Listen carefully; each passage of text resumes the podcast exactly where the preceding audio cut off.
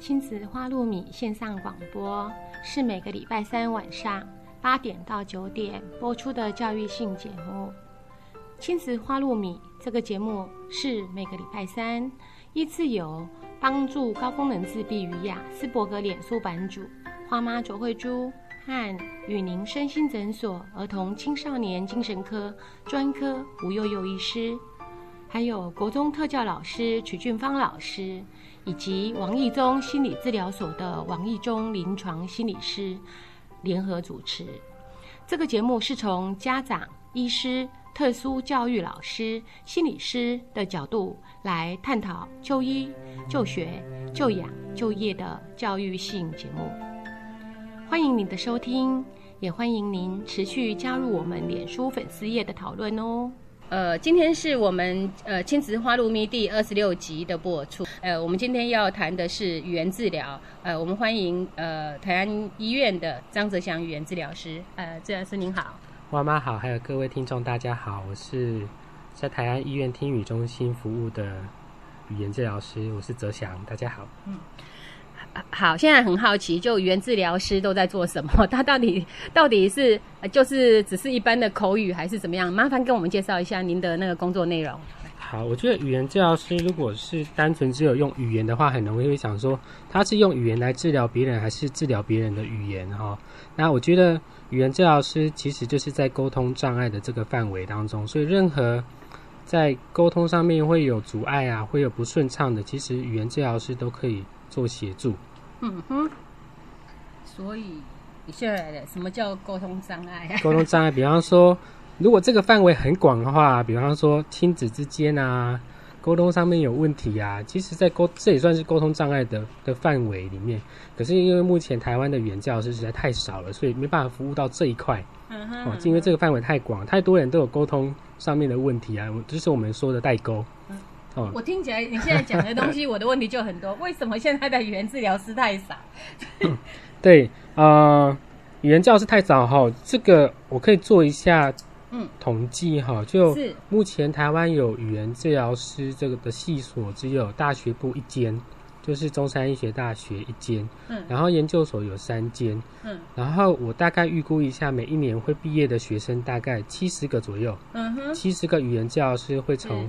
研究所跟大学毕业，嗯，那台湾需要服务的呃民众，如果我们用百分之二来算啊，因为光是口疾的人，就是讲话不流畅的人的这个发生率大概就是百分之一，嗯，那台湾两千三百万人口就有四十啊，就有二十三万的人口有口疾哈，那。那除了口疾之外，还有很多是呃有语言问题需要语言治疗师服务的。那我们龙龙总总加起来，可能有大概五十万，嗯，哦四十几万到五十万。可是每一年只有毕业七十个学生，那这样子真的太少了，少非常非常多，跟国外比起来少很多哈。所以语言治疗师就变成没办法像国外这样子，国外他的语言治疗师大部分是在学校服务，嗯，哦他就是在一个学校里面，嗯比方说呃。呃，板桥高中就会有一个语言教师在那边，专门负责那边的特殊障碍的学生这样子。可是台湾因为太少了，所以只能目前也只能在医疗机构。嗯哼。然后就是有比较比较严重的人去医院，我才能接受这样的服务。那像比较轻微的啊，像我们刚才提到，就就是这种亲子沟通上面的问题，都没办法接受到语言治疗师的服务。嗯哼。嗯。听起来还有很大空间，还有很大的空间呢。如果跟国外比起来的话，OK，因为我刚刚插嘴了哈，然后所以我没有照本宣科来，因为其实对于这一块我知道还有很多要问的。好，我先简单介绍一下我跟那个张子强语言治疗师认识的经过哈。我们是透过呃那个帮助高功能自闭与雅斯伯格脸书的版，然后去。呃呃，可以说是从这样开始去关注对方。我不知道他是怎么冒出来的啦。可是哈，我知道他第一次出现在板里的状况是这样子。那天是因为有一位女艺人，然后在呃，我好像是贴了他的呃。那个一段在 YouTube 上面的那一个访谈，那那一集里面，他有讲到说，他们排语言治疗排的非常久，非常久，然后排了一年还排不到。然后那天就有人在讲，就说哪有哪有哪有那么久啊！我现在就想知道说，是不是有那么久？然后为什么这件事后来我们的讨论变得非常非常长哈？就是说，呃，甚至这是在我们版我印象里第一呃，大概是第二次吧，产生比较比较大的对立的状态。那麻烦你帮我们解释为什么造成这样的对立。好啊，对啊，那那一次会跟花妈认识，是因为我之前就有听说这个版做的很好，所以有上来看，然后发现有很多专业的知识是。比语言治疗师懂得还要多哈，因为其实我们在临床上常常会看到，其实很多家长、很多妈妈知道的比我们还要多，因为他们对小孩子的关爱的程度哈。那那一次在板提到这个问题，那个医院其实应该就是我服务的医院，因为我有听说，现在知道，对我有听说那个评估要等一年，哦，真的，这个是我确定的哈，所以。嗯，对不起，我又想插嘴，因为我听说一般的治疗平均等个半年是正常，说语言治疗要等一年。啊，那个是有些特殊的医院啊，像我们医院的儿儿童发展中心做的很好很好，而且我们的儿童发展中心不做团课，都是一对一，所以这样子代排就是准备要排进来上课的人数就会排的非常非常的久，嗯，会消化的比较慢这样子，所以是应该是某些特殊的例子才需要评估排到一年。那就我知道，如果是这样子的话，我通常会啊请家长去排其他的地方，嗯，去排看一看。那基本上评估的话，哈，如果你要做评估，三个月之内是排得到评估，嗯哼。那之后的治疗大概都是半年之内，三个月到三个月到六个月会排得到治疗。是是是是。嗯。那我我现在觉得很恐怖哎，如果说整个这样子等到一年，那会不会错失了孩子的黄金期之类的？会，所以我觉得像。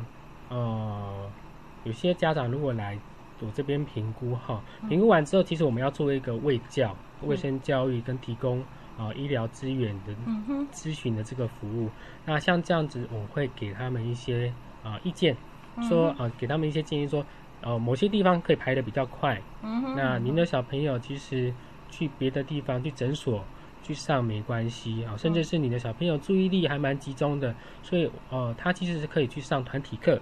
嗯哼，因为像如果注意力比较不集中的，他就不建议上团体课了哈。你可以想象中，如果一个呃治疗室里面呃有两个到三个是注意力不集中的小朋友，一个过动啊，一个自闭症啊这样子，他们如果在一起上团体课的那个治疗效果会不太好。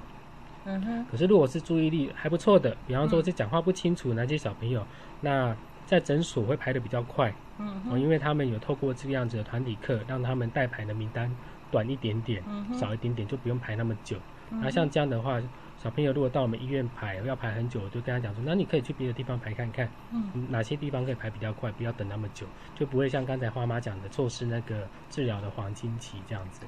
我现在蛮担心的，因为你刚刚讲的那段话里面，你一个问题我又产生三个问题。好好，对，呃，就是说什什么叫做讲话不清楚？嗯，好啊，我这边稍微讲一下，讲话不清楚跟口疾有什么不一样？哦，谢谢谢谢。啊，我曾经有遇过一个呃口疾的，就是我们在治疗室服务的客人哈，他自己就把口疾这个字念成口吃。嗯。吃就是吃东西的吃哈，然后口就是嘴巴这个口，所以那个字念成疾，嗯，好，那你会就可以想象说，自己有口疾的人都可以把这个字念成口吃，就知道说口疾这个字有多么不普普遍呐哈，很多人就不知道这个词什么意思，其实它都是讲话不流畅，嗯哼，所以讲话不流畅跟讲话不清楚，那这样子就比较可以区别了哈，讲话不清楚是每一个字每一个字。它的咬字不清楚，比方说，我把兔子讲成裤子，嗯，好，那这样子别人就会听不懂，说我为什么一直在想讲小白兔，小白兔好可爱，小白兔好可爱这样子哈。那如果是讲话不流畅，嗯，就是句子当中有某些字会产生重复啊，或者是卡在那边。比方说，我讲小白白小小小白兔，好，或者是小小小小小小重复性的，或者是卡在那边小。小白兔这样子哈，刚才就是停顿在小这样子，那这样子不流畅的情形，就是我们讲的说话不流畅，也有人说口疾，嗯，所以讲话不流畅跟讲话不清楚这样子就比较容易做区分。是是，你这样讲我真的蛮清楚的。可是现在另另外一个问题，嗯，那个刚刚说那个说话不清楚、讲话不清楚的这个部分。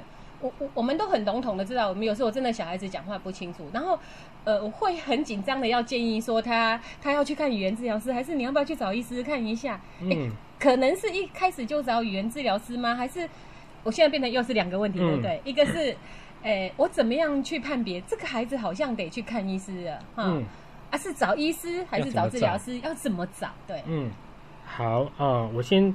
回答怎么去判别需不需要哈？因为现在的家长其实很多都是只有一个小朋友，嗯，而且是在小家庭呢，不像以前大家庭，呃，叔叔婶婶都会帮忙看小朋友，说啊，这弯刀给那恭维安娜哈，啊，你们家的小朋友。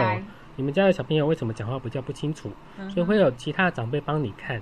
那现在的家长通常只有一个小朋友，所以他也不晓得自己小朋友发展的情形是算正常还是比别人还要慢。是是。那很多是上了幼稚园之后，幼稚园的老师帮忙看出来。哦，你们家小朋友讲话比较不清楚，可以去医院里面找语言治疗师。那家长才知道说，哦哦，这个哦，原来这样子要去做语言治疗，这样子哈。那我这边给一个很简单的。区别了哈，就是如果你的小朋友在四岁，他已经足四足岁了哈，他讲话除了卷舌音，嗯，好，就是诗啊这种卷舌音，除了这个音之外，他讲话会不清楚，嗯，啊，比方说把西瓜讲成鸡瓜，嗯，或者是小白兔讲成小白兔，好，这个都不是卷舌音，可是他讲错，这样子的情形就可以去找语言治疗师，嗯。那怎么去找语言治疗师呢？其实你到各大医院哈，或者是有复健科的诊所，你可以先打电话去问看看，说你们有没有语言治疗，有没有做语言治疗。那如果有的话，你就可以去挂耳鼻喉科，或者是复健科，通常这两科有语言治疗。那如果如果你不知道这两科没关系，你就打电话去医院问说，我如果要做语言治疗，要怎么样挂号？哦，这样子。你这个是刚刚问的，这个是四岁前，然后他并最主要是这一个部分的防环境期嘛？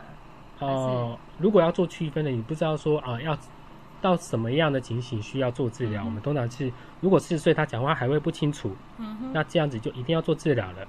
哦，那如果四岁之前，我们还可以稍微让它发展，稍微等待哈。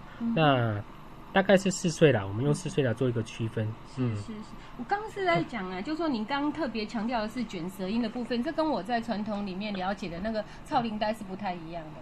超龄呆是整个的模糊的感觉。对，所以我要怎么去分别这一个？您刚刚讲的是那个什么？呃，感觉上是送气音，是不是？嗯嗯嗯，好，是吗？这样讲对吗？不知道。对，我刚才没有讲清楚哦，就是卷舌音可以等，我们可以等他到六岁。嗯哼。哦，所以卷舌音大概是四岁到六岁，他还可以慢慢发展。嗯哼。的意思就是说，如果有一个小朋友他今天三岁半，他不会讲卷舌音，需不需要做治疗？不需要。嗯。哦，因为。他还可以再发展，我们还可以等他一段时间。那如果有一个小朋友他已经四岁了，嗯，哦，可是他不是卷舌音不清楚哦，他是啊，比方说西，他讲成鸡，嗯，哈，就是除了卷舌音之外，他也发的不清楚的音，嗯哦，那这样子的情形，他就需要来做语言治疗。嗯哼嗯，好，就是从这个先去判断了。那我刚刚对不起，我又延伸到别的地方去了。我突然在想到说。呃，我们在学外国语嘛，我们有很多音，呃，真的是小时候学发的出来，长大以后很难发，感觉上跟这件事情是有关系的。比方说，你说四到六岁可以去学卷舌音，可是是不是有一种可能，呃，就是说小时候没有学这个音，就长大以后很难学，会不会有这种状态？有哈，这个就跟语言发展有关系的哈。有人说婴儿小朋友是语言的天才，嗯，因为他可以听出来很多音的不一样哈。这边我可以做个小小实验，如果听众朋友是不会讲台语的，嗯，你看看听不听得出来这个差别哈？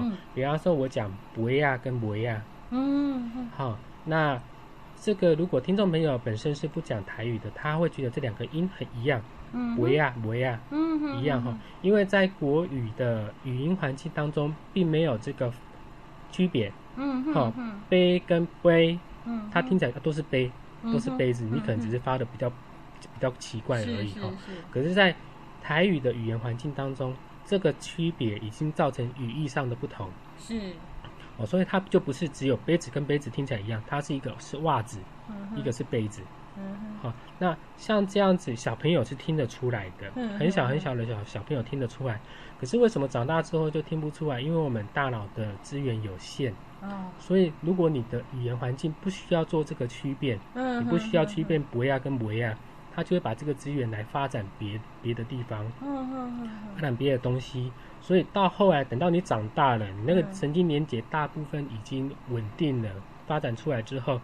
你长大就听不出来这个差别了，嗯哼，哦，因为那个资源被发展去别的地方，嗯，然后我们如果从外国语言来来看，这个也可以印证这个观点呢，就是为什么很多人说日本人没有办法分 L 跟 R，嗯，因为他们语言这个两个音没有差别，没有造成语音的差别，哈，那所以就有很多的家长就说，那小朋友应该学英文越快越好，嗯。越早去听，然后之后他们就会学得越好。从这个角度来讲是对的。嗯。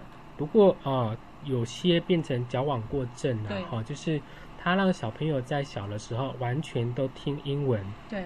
哦，可是那个英文又不是很好的英文。为什么说不是很好英文？就是小朋友他他听的英文都是爸爸妈妈跟他讲的英文。都是台湾的爸爸妈妈，哦，那台湾的爸爸妈妈舍弃自己好的语言不讲，嗯，哦，因为他们自己本身讲的很好的台语，讲的很好的国语，然后不跟小朋友讲，然后用很破烂的英文跟小朋友讲英文，结果后来小朋友发展出来不是不是很好的英文哦，就变成他是发展出都只能听简单句，嗯，比方说啊，家长就讲说 sit down，嗯，哦啊，be quiet。哦，就是哎，你安静哦，啊，你好好坐好哦。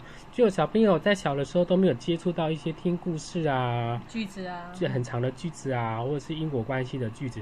后来小朋友长大之后，他就语言语言的问题，嗯哼，语言啊，语言发展的问题啊，那反而是错，反而是有点揠苗助长的那种感觉哈。嗯，您刚刚讲这个东西，孩子的经验是这样子。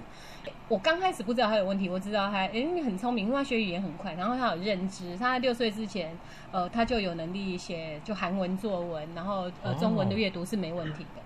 那问问题在哪里？他那时候上的是韩国语学校，他回来以后，因为就说只有针对特定，比方说妈妈他熟悉的环境，他才跟讲话，其他地方不讲，所以后来呃在团体适应里面有问题，就造成呃那时候医生的判别是选择性缄默症，然后。我后来还在网络上找到类似的资料，就是说，当一个孩子，呃，他吸收大量的资讯，学习三种语言同时间，因为我家孩子就这样嘛，英文、韩文，然后国语，然后我是没有教他台语的，就造成他不讲话。我一直以为跟这个有关。那我现在这样叙述这个故事够完整吗？您可以帮我做一个整理吗？我要说的是，他确实后来变成，他即便到现在，他有雅斯伯格诊断底下，他还是。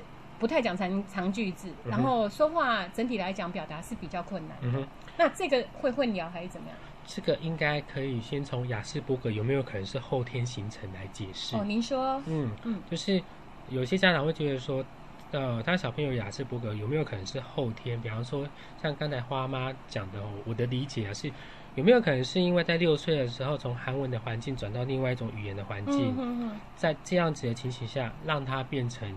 雅斯伯格症，嗯哼，好，那就我的理解啊，应该不不会有这样的情形，是是，哦，那大概是天生下来，嗯，就有这样的气质，是是是。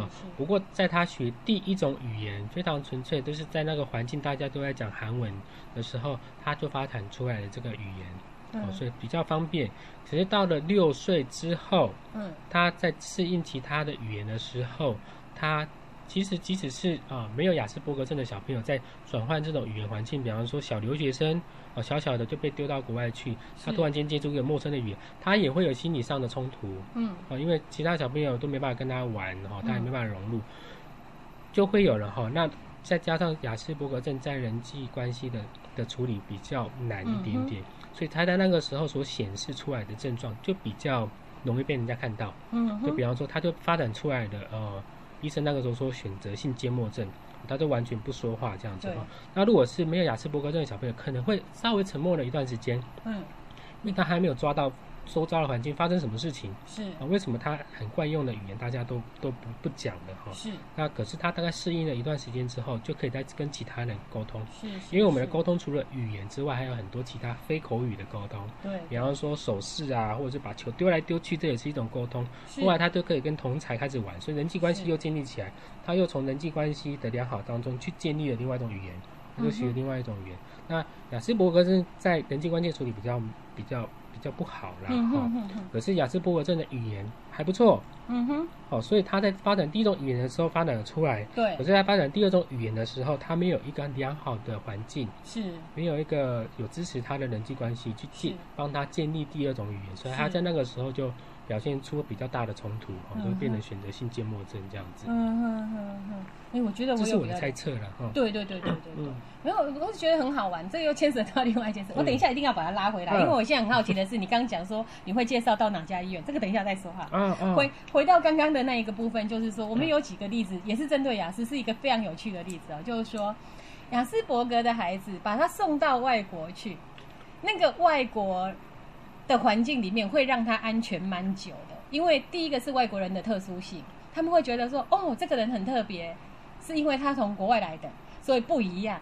可是这样的安全期，就就语言上面的迟缓，或者是。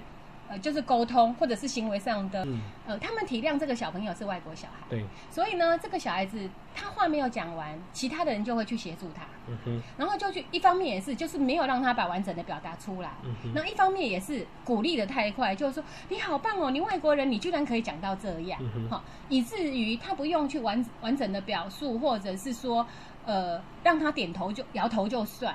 这样子的东西有没有造成说语言迟缓？他是其实雅思本来就有这个特质，其实那个过过程对他的影响是不大的。嗯，我觉得应该说，在雅思的语言特质真的很不容易被人家发现说他是雅斯伯格症哈。我目前在治疗的两位客人就有就有 你讲客人嗯的，对我们讲客人然后有些人呃习惯讲病人哈那。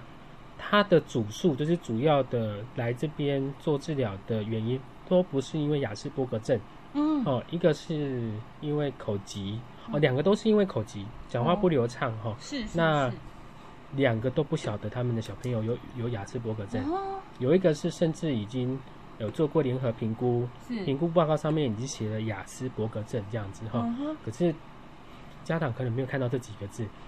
哦，就已经好几年以前的那个评估报告了，可能这个报告也没有解释了哈。那雅斯伯格他都没有看到，所以小朋友到后来是因为口疾，然后爸爸带过来说啊，小朋友有口疾，然后讲话都很快，我听不清楚他在说什么。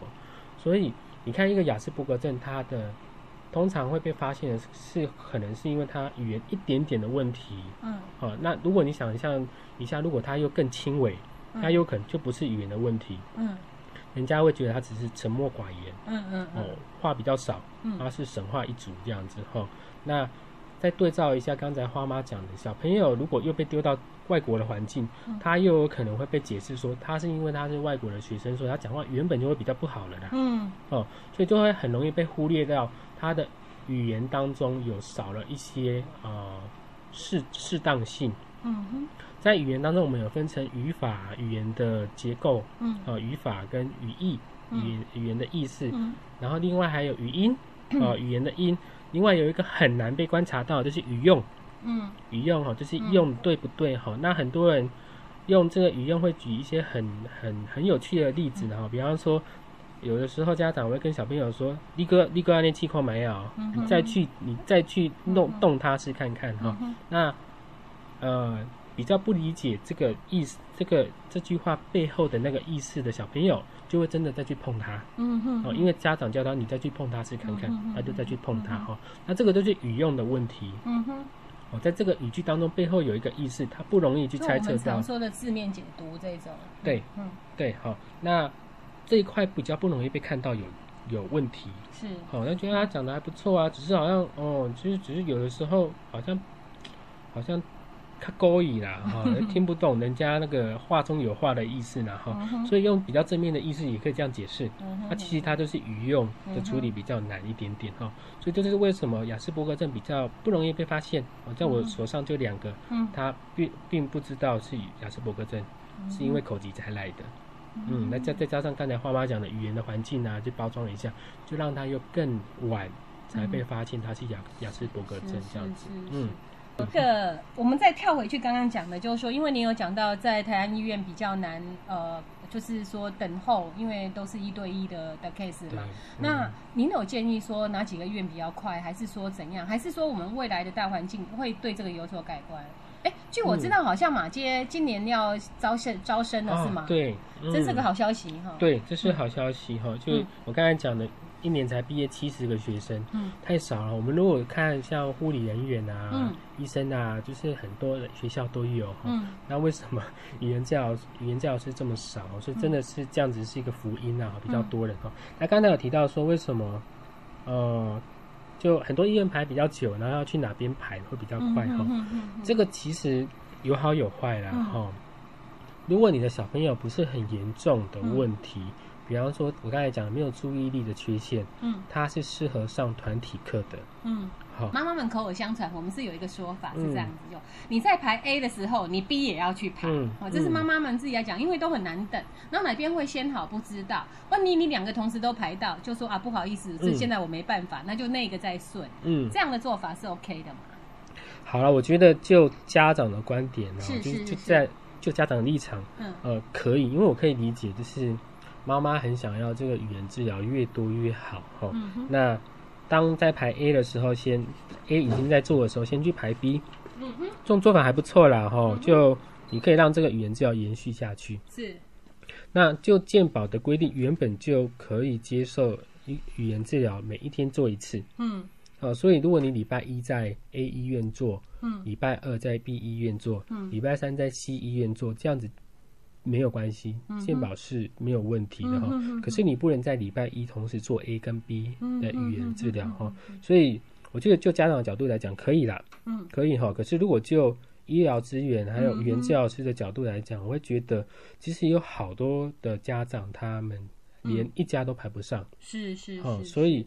像我们同学在聊天也常常会讲说，哦，谁谁谁你在你那边做，哦，谁也在你那边做，哇，他是一个很认真的妈妈，我们也只能这样讲了哈。那其实有很多人排不上然后，所以我觉得适当就好了，大概一个礼拜做个一两次。因为我这边要稍微讲一个比较算是严肃的话题呢，就是在做治疗的背后，其实有一个副作用。嗯，好，我们每一次把小朋友带到医院去的时候，如果我们处理不好。其实是在加深他心里面对自己有问题哦。的这个这个印象哈。那如果甚至是他原本可以看卡通的时间，我们把他拉去做治疗，哦，他并不是很快乐去做治疗，他会觉得说，我就是因为有问题哈，我就是因为讲话讲的不好，才需要受到这样子的惩罚。嗯哼，好，那这样子的话，我们让他做的越多，他他就越容易。他的那个观呃观念就越深刻哈，就是我就是有问题，我就是有问题，每一次去医院就是我就是有问题这样子。那所以我觉得，嗯，看小朋友的动机啊，小朋友如果真的觉得去上课很有趣，非常的好玩，这个语言教师在那个行为改变策略的技巧做得很好，增强做得很好，就让小朋友每天都很想要去哈，那这样子倒是没关系。嗯。可是如果家长你已经观察到你的小朋友哈。你已经跟他讲说，等一下要去哪边上课，你发现他不是很开心，嗯，那这样子小呃家长应该是要衡量一下，是不是可以减少一下，这样子每天都让小朋友去上这种，呃嗯讲讲。不好听一点，就像鉴宝才艺班，是是啊，就是可以衡量一下，不要再上那么多鉴宝才艺班的了。是是是是是，我我想我们这样子，我们就麻呃前面因为呃我自己把问题问的很乱，所以麻烦你再帮我们顺一下，就是说我们现在有几个流程嘛，就是说什么时候该呃该怎么做，然后呃什么时候要去寻求语言治疗，然后到。呃呃，去呃看看诊的那个心理建设，要跟孩子做的沟通，这样整个帮我们再 run 一次。好，嗯，我举小朋友讲话不清楚这个例子好了，因为这可能是最大宗的语言治疗哈。嗯，那你如果发现你的小朋友讲话不清楚，到了四岁他还，嗯，他还很多音都讲错，嗯，他就需要来做语言治疗哈。那这个时候你就带去呃有附件的诊所，有语言治疗的诊所或者是医院去挂一下语言治疗哈。那这个时候你就呃观察看看，哎，小朋友来这边上课是不是上的开心？他会不会很期待说跟妈妈讲说，哦，今天要去上那个谁谁谁老师的课哈，很开心。那如果这样子的话，你就可以放心让他继续上。嗯，好。可是通常在语言治疗之后，我们会请家长帮忙做一下回家作业。嗯，啊，我们今天教了哪些音，然后请家长帮忙带这些音哈。可是有些家长他会用他学到的教导的方式，比方说他以前在学校都是被老师用教育的方式，哦，你这个字讲的不对，再讲一次。哦，你这个，诶，你讲错了，再讲一次，这样子，用这样的方式来教他的小朋友。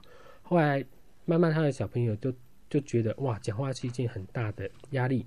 嗯。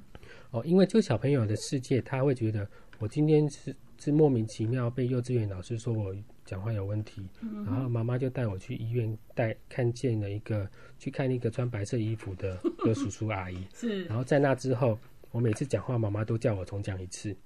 好，然后我每次也很想要跟他讲说，哦，妈妈，我跟你讲，我今天哦，我们上课哦的时候，那个图片里面有个好看、好漂亮的小白兔，那个小白兔，然后妈妈就说停，你讲错了，是小白兔，你再讲一次哈。很多是这样子哦，然后小朋友就越来越不越不喜欢讲话了。哦，那这样的情形就不适合再继续做这样子的治疗，要稍微调整一下。如果小要我们想办法把小朋友的动机变成是正向的。他是快乐做这件事情，然后再来继续做。哦，那刚才提的就是要不要同时拍很多家，也都是一样。我们看小朋友的动机，如果他觉得这件事是开心的，再来做这样子。现在不知道有没有整理了？刚才花妈要我整理的这一块。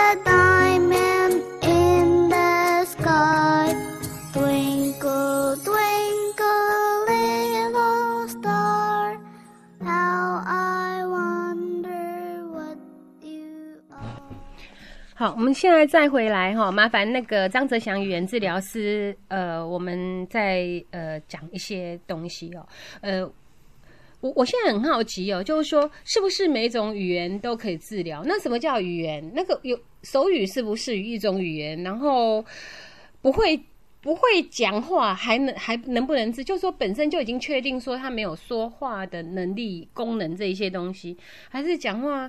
好不好听啊？娃娃音要不要修啊？然后讲话的大小声、语调啊，这些是是不是都是语言治疗？我觉得这个部分都要麻烦帮我们理清一下，好不好？好好，这个问题太好了哈，就这算是在讲语言治疗师的范畴，然后那第一个问题问的很好，就是如果这个人他不会说话。他是用手语，他他需不需要做语言治疗？因为他就不会讲话啦，那还要来这边做说话的治疗吗？那刚才有讲哈，语言治疗其实就是沟通障碍的清除，沟通障碍的治疗哈。那如果用这样来看的话，他其实是手语的人跟讲口语的人中间会有一个沟通的障碍，嗯，那需不需要来做这个沟通的障碍的清除？嗯，那。我们讲的口语哈，讲话语言是什么呢？语言就是在个体当当中个体间沟通的一种媒介。嗯，好，所以如果我讲中文，你讲英文，那我们当中就有一个沟通障碍。嗯，然后怎么来做这个清除？可能就是需要一个翻译来做做这个沟通障碍的清除。然后，那手语跟口语的人怎么来做清除？那早期的语言治疗师很多，那个时候是倡导需要学手语。嗯，好，我们语言教师要自己来清除我们跟打手语的人中间的障碍。是是。好，那现在的主流就变成说，如果是打手语的人，你们要来适应我们讲口语的人。嗯哼。好，就变成你要来学听觉口语法，虽然你自己听得不是很清楚，可是你还是要尽你的能力来用口语来跟我们口语的人沟通。嗯。然后再加上现在人工电子耳。的医的医疗科技的发达哈，所以其实现在有好多先天听障以前是没办法做协助的，现在植入人工电子了之后，他都听得见了哈，甚至越早植入越好，很多很早植入的小朋友后来长大，你听不出来他是有有有听障的，嗯。嗯，不过他就是很早就已经治疗好，那他讲话就跟正常人一样哈，所以就变成打手语的人越来越少，嗯哼。那像美国的话，美国有一个美国聋人的一个协会，他们就很想要保护他们这个文化哈。我们如果不要用口语跟手语来来想哈，因为如果用口语跟手语，我们觉得手语它是我们会很主观的觉得说手语它是不适用的哦，因为你在社会当中会有很多的障碍。那这样子你们要尽可能来学我们口语。嗯。可是我们如果用另外一种方法来想，比方说我们讲汉语跟原住民语。这样子来想哈，呃，原住民语越来越式微了哈，那其实也代表一种文化的的的不见，嗯哼，一种文化就不见。比方说，如果你想说今天台语不见了，我们就没办法理解什么叫做一 gam 里狗蒙达 gam 这一口，曾经有这一段历史哈，这这种文化，所以手语其实也是一种文化，嗯，他们也想要保保有他们自己的文化，所以他们自己之间也有冲突，嗯，比方说小朋友他们。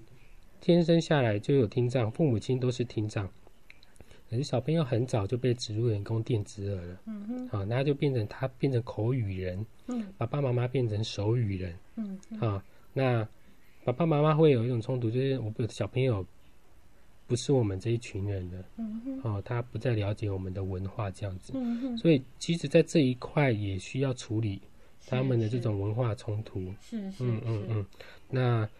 手，你刚才提到手语是不是也也要做治疗哈？这东西其实这个问题很大啦，哈，就是聋人文化的保存，他们也是一种文化，他们不想要文化视为这个东西啊。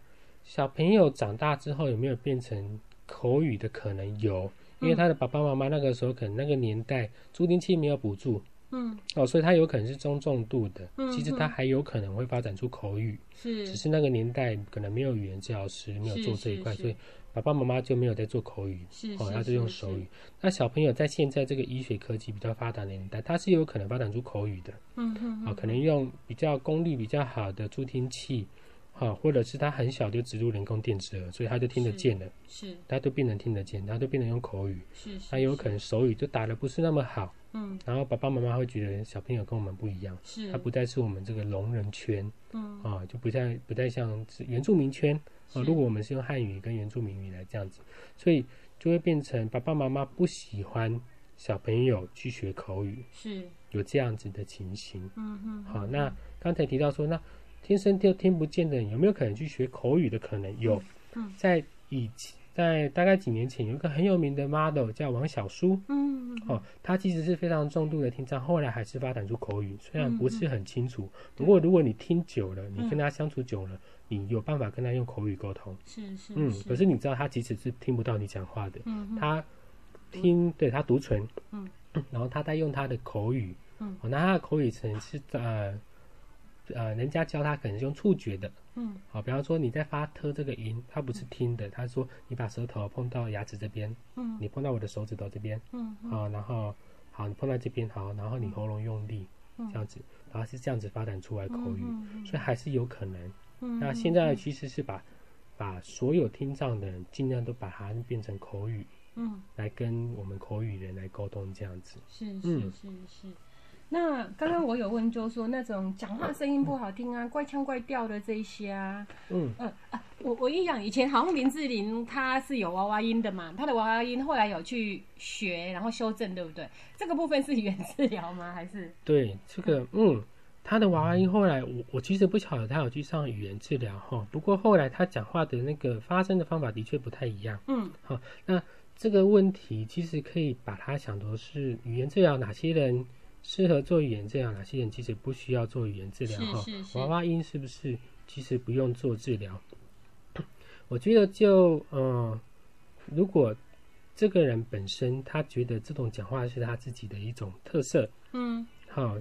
呃，甚至是说，如果他是一个公众人物，这种讲话的方法是一种卖点，就就林美照这样哦，这种卖点哦，其实我们会觉得，就语言治语言治疗师会觉得这样讲话的方式是费力的，嗯，好，它不是一种省力的方法哦，哈，那需不需要做治疗？不需要。如果他自己本身觉得不需要，那就不需要。可是这个方法是不是最适当的？不是最适当的。嗯，好，那这个问题所谓的不适当是怎么回事？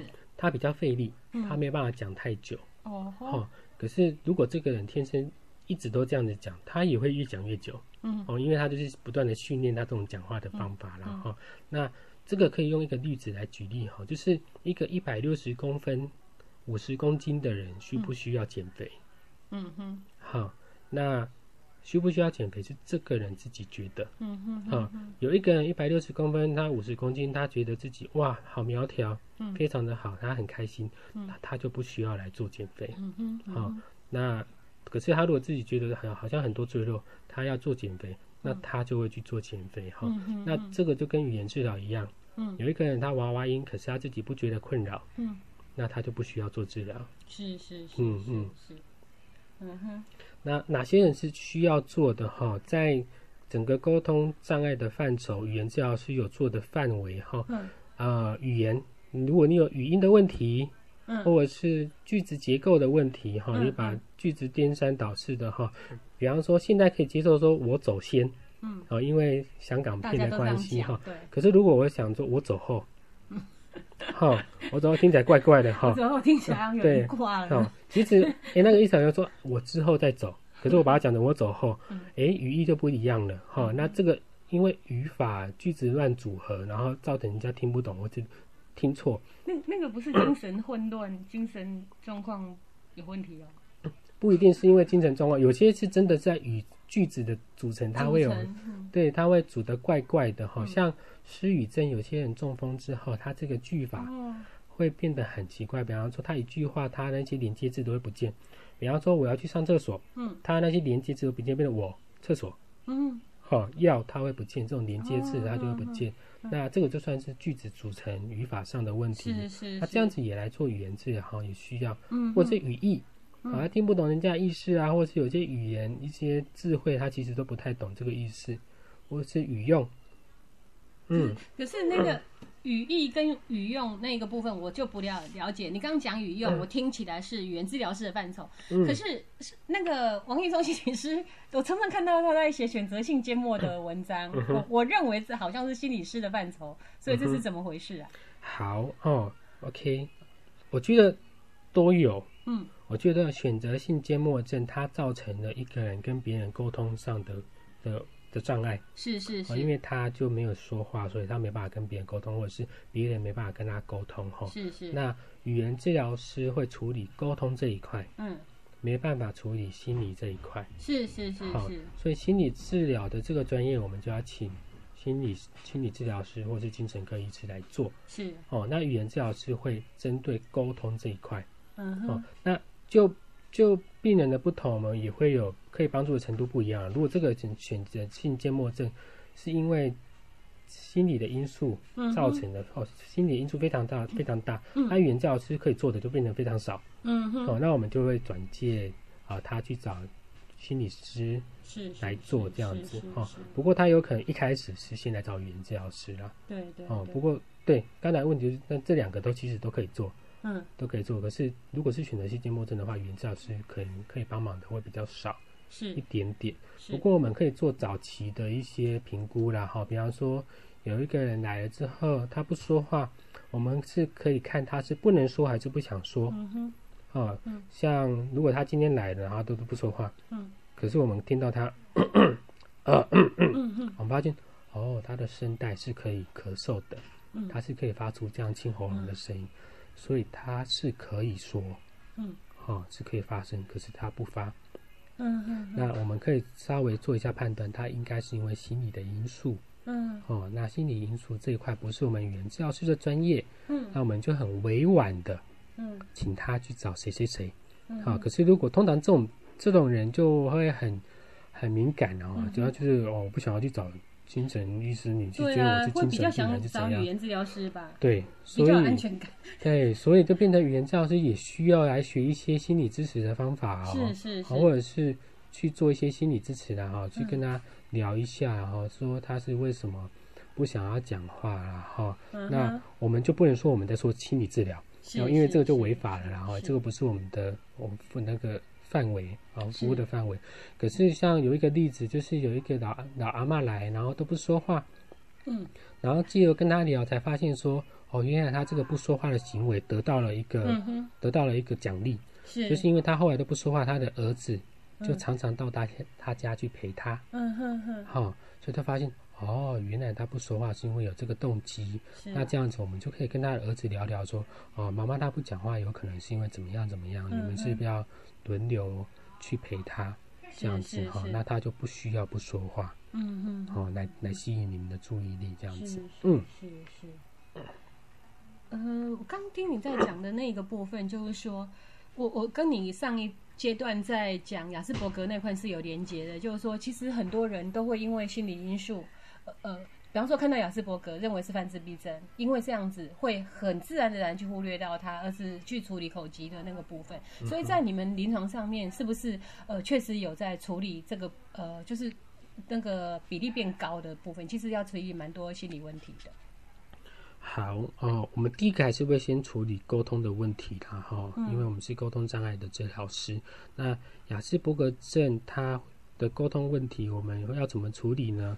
啊，如果从沟通的角度来讲，就想说我们会找看看他有没有其他跟别人沟通的方法。嗯，好，比方说像现在有用打字的，嗯，哦，打字沟通法，那就变成说，哦，原来他用口语的沟通法比较不好。嗯，他们不喜欢用口语，可是用打字可以跟别人沟通。嗯，那新沟通的。对，新的沟通，那嗯，它就是一种沟通的媒介了。然后那。沟通障碍治疗师、语言治疗师就会来做这一块，是帮他寻找有没有其他沟通的可能。是那他的心理这一块，我们比较没有办法碰哦，因为我们不是专业。是那他是不是因为心理的障碍造成他不喜欢说口语，可能就要交给心理治疗师、心理治疗师来帮忙。嗯嗯，所以其实每每一位病人其实都有很多专业可以给他协助了哈。比方说，如果有一个。雅斯伯格症，他有可能有注意力的问题。嗯哼，那这一块是就有很多人可以来帮忙哈，比方说精神科医师，嗯哼，心理师，嗯哼，好，那职能治疗师其实也可以做注意力的训练。是是。啊，那语言治疗师就可以帮他来做沟通。是是。哦，找看看有没有其他沟通的方法。是是是。嗯，好，我先解释一下我刚才用沟通治疗师的这个名词的目的，然后，因为他其实我想要避开。用语言啊，才不会就是觉得人家觉得说哦，就是只有语言，那其他的沟通是不是语言治疗师在做的？其实也是，嗯，啊，其实沟通治疗师就是语言治疗师了，哈，就是啊，你刚刚讲的翻译的角色，对对，那对啊，如果一个雅斯伯格症他不用口语，是，那他用其他的方法，是，这个也其实也是沟通障碍，我们把它做协助。那刚才问到说有哪些人不能做哈？我就想到一种，他是不能做的，就是他本身没有动机。啊，他本身没有，嗯 嗯，有些呃小朋友是被大人就是强迫去做的啦，哈，那小朋友就好好的，他也不觉得自己有什么问题，然后是。大人的耳朵都觉得你那个字讲错啊，那个字讲不好啊，你讲话结结巴巴的这样子哈，这个我稍微讲一下哈，刚才为什么讲四岁？嗯。就是如果你的小朋友才两岁多，哦，他讲话不清楚，那就稍微等一下下了哈，或者是你去做一下评估，让语言治疗师来帮你确定说啊，你的小朋友没有问题，哦，我们再等一下哈，因为很多家长他不敢拿小朋友的未来去赌，嗯，哦，所以他不想要等，那没关系，你去做一下评估，嗯然后让语言治疗师来告诉你的小朋友还可以等，他才两岁多，这些 音发展不出来没关系，好，那可是。有些家长他会觉得，可是他那个隔壁家的那个谁谁谁，哦，他跟我儿子一样两岁半啦，为什么他就可以讲的这么好？嗯这个有个体个体间的差异啦。是是是。嗯，再加上女生通常语言发展也会比男生还要好，嗯会讲的比较多，他就会焦虑说为什么小自己的小男生讲的比较慢这样子哈，所以很强迫他的小朋友去上，是是去上课。那再加上。其实有很大的比例哈，在我忘记那个比例，可能是大概百分之五。嗯哼，两岁到五岁的小朋友大概有百分之五，我忘记这个数字了哈。的小朋友讲话会结巴，嗯哼，会不流畅。是。那这个是因为他们在发展句子嗯，他们从简单句慢慢要变成比较复杂的句子，是好会讲的不流畅。我们想象一下，我们在学英文，好，如果我们要讲长，我们会常常把某些字停在那边延长，那这个是正常的，是。的结疤，正常的不流畅，是是。通常大概在半年、一年之后，这种不流畅的情形会随着它的发展，不流畅就越来越少。哦，那有些家长的耳朵没有办法忍受这样子的不结的的不流畅，所以就硬要带小朋友去哈。那临床上有一种观点是，这样子的小朋友原本不察觉自己讲话有问题，可是被家长带去治疗，或者是家长不断提醒说：“你好好讲，你慢慢讲，不要紧张，慢慢讲。”嗯，后来。反而就变成他有问题哈，他因为心理的压力、讲话的压力，后来他讲到某些词，他会连接到小时候的一些经验，比方说讲哪一个词，妈妈就教到你这个字为什么这样子讲，慢慢讲，所以他后来变成讲到这个词的时候都会停顿一下下。哦，后来发展成成人的口疾，有一派的说法是这样子的哈。那这种小朋友，我们就建议他不能做治疗。嗯，啊，我们会看说小朋友在两岁到五岁他的。口疾的心情是怎么样？如果他只是很很单纯的重复一些知识的重复，他没有伴随的一些挣扎的行为。嗯哼，所谓挣扎的行为，就是他某一个字讲不出来的时候，他不会在那边挤眉弄眼啊、耸肩或是喘气。比方说，哦哦哦哦这样子哈，然后气喘不出来。如果没有这样的情形，我们会把它归类成他应该是正常的的发展性的不流畅。嗯那我们就等待。我们不要加深他心理的印象，不要加深他心理压力。这样子的那个等待到五岁，你刚讲是到五岁嘛，我们就不用怕什么错失黄金治疗期之类，因为家长其实担心的是这个。嗯，好哦，要等多久？就是他这样的情形出现，通常一年之内会不见。嗯，一年。嗯，可是我们可以做早期的诊断，然后因为他的他其实他不流畅的情形不一样哦。嗯哼。就是发展性的不流畅，跟后来会变成成人的不流畅，他的不流畅情形不一样。哎，我刚刚是想到一件事情哈，对不起，我每次都很差，就是说，假设我现在家长是担心的，就说，嗯，他现在这样子。已经怎样怎样了，所以我就是先带孩子去做评估嘛。可是我做孩子，我带孩子去做评估的时候，我是不是跟孩子有怎么样的建设，什么是会比较好的？因为我家长要安心嘛。然后，可是我们又怕小孩子，因为我们的担心，或者是呃要带他去看医生，去强化了他的缺点，所以这两个的平衡。好，这个问题非常好。通常如果只去医院一次。那个风险比较小了哈，不是每个礼拜去一次哈。那评估的话，可以这样说哈，就是我们去找那个那个阿姨或者是叔叔哥哥聊天，嗯，他很想要跟你聊天，嗯，或是他想要听你讲故事，嗯，啊，或者是那个叔叔想要讲故事给你听，是是这样子哈。那这样子他就不会察觉说这个人是是因为他讲话有问题。可是你穿白袍啊，嗯，所以这个白袍其实。象征很很强哈，所以其实我们在临床当中服务小朋友的族群，有很多人是不穿白袍。嗯嗯，好，这蛮重要的。谢谢。好，那我想呃，这个部分我们今天已经都讲的蛮清楚。我倒是想问您个人的问题，就是说，呃，你有没有印象比较深的那个治疗的例子啊？可以跟我们分享的。嗯，好，这个例子大概可以。也来解释一下，说语言治疗哈，到什么时候可以结束？嗯，如果有一个人来做治疗，什么时候可以结束了哈？那我心里面有一个答案，目前呢，大概是我做了这段时间之后，发现什么时候这个客人他可以毕业？嗯，就是他自己觉得好了。嗯，那这个好的不一定是症状不见，他自己觉得好了。对，好。像口疾，对不起，《王者之声》里面的国王，他最后做完一个演讲完之后，他的语言治疗师跟他讲说：“哦，你的 W 还会每次讲到这个 W 这个音，你还是会卡住。”嗯，可是这个国王，我记得他就回答说：“那就是我，哦，这就是我的一个部分哈。”所以到后来，很多口疾啊，就是讲话不流畅等，他后来就是接纳了这一块。嗯哼，哦，他可以做的都做了哈，那。讲话流畅度的确可以提升，可是不会百分之百不见，它还是会留一些呃不流畅的痕迹住。那如果你还是继续关注在这个，那你就会跟去整形的人会一样，永远都觉得有某一块需要继续整。那整形整到什么时候结束？整到他觉得 OK 为止。啊，他如果觉得鼻子还永远不够高，他就会永远再去整。那口疾或者是语言治疗也是这样子哈，所以你会在在在奇怪会在周遭看到有些人讲话其实不清楚，可是他从来不觉得他要去看语言治疗师，他就还是过得很快乐。对啊，也是这样子。那语言治疗也是口疾也是这样子。嗯，他等到哪一天他接纳了这一块了，嗯嗯，好，会觉得他已经做了，然后接纳这一块，他就觉得不需要做。我觉得这样子才是真正的结案。哦，就是他结束的，做完治疗这样子，嗯，讲就很清楚，对，嗯嗯嗯。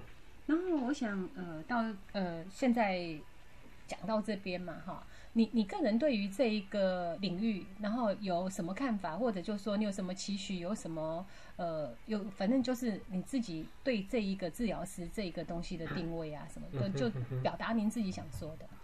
好，嗯，我觉得就。语言治疗这一块，啊，目前我有看到一些担忧了哈，因为其实很多医疗服务人员都看到 医疗环境的的的一些危机，我自己也有哈。就语言治疗师现在如果在争语言治疗师，你会看到在大医院等不到人。是在诊所一下子就争到了，为什么？因为薪资上差别很大。嗯嗯，好像诊所刚才有讲，诊所会接一些团体课。是是。哦，那这样子的话，业绩就比较多了。是是是。那原教师的薪水会比较多。嗯。那可是你看，我刚才讲说注意力。不会太不好的，你可以去上团体课。嗯，那我刚才没有讲到，那注意力比较差的怎么办？嗯，那注意力比较差的，比较不能去上团体课，因为他会分心，没办法听治疗师的指令，或者是去做里面的活动。是，那他就不能上团体课，他只能上个别课。那如果这些诊所他啊做了很多部分的时段都在做团体课，他另外一方面就排挤掉这些只能做团课的人。嗯嗯。比较重的人哈，那这些人就只好去有收个别课的医院。是啊，那这些医院又遇到一个问题，他们找不到语言教师。嗯，因为语言教师喜欢去诊所。嗯哼，去因为薪水差很多了哈。那差好几万，对不对？嗯，对，差蛮多的。那听说了。这样子，这些病人找不到语言治疗师，也找不到服务单位来给他们做服务。这是我目前比较担心的了哈，因为整个鉴保的关系，所以造成这样子的排挤。是是是是是。嗯，我也听说你们要大量的在做评估，还蛮累的，然后就变成说有很多服务想做，也比较比较难去处理，是这样吗？嗯嗯嗯嗯，真的辛苦你们了，也还好你们有你们的坚持。那。嗯，我最后我问一下，我想说，如果今呃我们今天广播做完之后，有人想要跟你联络啊什么的，要怎么去去跟你保持联系？好啊，嗯，大家可以打到台安医院，好，台安医院的的电话是二七七一八一五一，嗯哼，我在台北市，所以加零二。零二二七七一八一五一，那我的分机是二六八四，是是，在听语中心。哎，我我我最后再问你一个小问题，不不是关于你的，就是说您刚刚讲到那个台安医院的那个服务做得非常好，就是说台安医院医院做了些什么是那个服务？好，呃，它如果是一个儿童发展中心哈，那中心它就是一个很完整的，所以你的小朋友到如果儿发中心。他同时会有语言治疗师、成人治疗师、物理治疗师、心理师来帮你做服务，然后再加上医院里面也有社工，所以如果你真的什么都不懂，然后你去了一个中心啊，比方说有一些早疗评估中心去，你就整套他都会跟你提供，比方说你需要做。呃，心智科的评估，嗯，语言也要做，然后他肢体上是不是比较不协调？像雅思，有一些肢体上比较不协调，或者是呃体育没有那么好，诶，那物理治疗师也可以帮你做这个训练跟评估。那心理师也也参与了，嗯，啊，精神科医师也也参与。如果有一些注意力不集中需要用药的，嗯嗯，啊，也有了。然后社工也会帮你协助说，啊，那你这样子是不是可以领手册？啊，那你这样子就有一些补助。是，所以。哎，如果你今天去呃比较呃不是一个中心，比方说像诊所，你就诶要到处去问哦，社工你要面问一下，这边问一下。如果你是到中心，嗯，他就全部一一整套，他就会帮你都想好了哈。你有哪些资源就可以申请，你有哪些课程可以做的都可以，全部都做这样子。所以这是我觉得我们台安儿童发展中心做的很好的这一块。是是是是。好，谢谢您的介绍。那呃，我们今天的节目就到此。如果您呃之后关于语言治疗还是有一些呃问题的话，就记得呃跟呃张哲祥语言治疗师联络。谢谢您，拜拜，拜拜，拜拜。我还可以吗？嗯哼，可以，谢谢。亲子花露米线上广播是每个礼拜三晚上八点到九点播出的教育性节目。亲子花露米这个节目是每个礼拜三依次由帮助高功能自闭与雅斯伯格脸书版主花妈卓慧珠和与您身心诊所儿童青少年精神科专科吴幼幼医师，还有国中特教老师曲俊芳老师，以及王义中心理治疗所的王义中临床心理师联合主持。这个节目是从家长、医师。特殊教育老师、心理师的角度来探讨就医、就学、就养、就业的教育性节目。欢迎您的收听，也欢迎您持续加入我们脸书粉丝页的讨论哦。